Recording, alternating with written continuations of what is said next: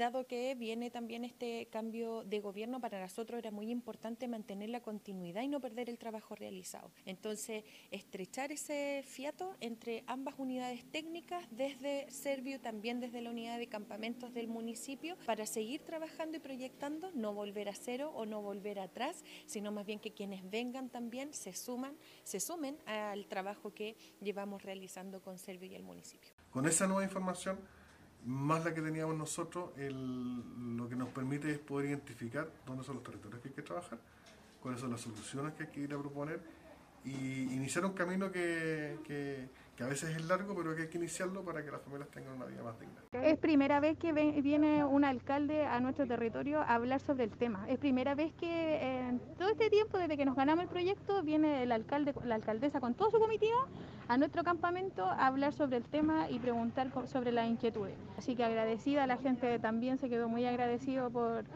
por esa cercanía que ella tuvo hacia nosotros. Nosotros no romantizamos, pero tampoco estigmatizamos a los campamentos. Sabemos que hay cosas urgentes, prioritarias. ¿Qué sacamos de esta información, de esta reunión? Es justamente seguir estrechando un trabajo colaborativo como es el que llevamos en estos ya estos primeros siete meses y luego empezar a trabajar bajo las realidades. ¿Quiénes realmente se relocalizarán? ¿Quiénes realmente se van a radicar en sus eh, terrenos? Y también ver proyectos de urbanización.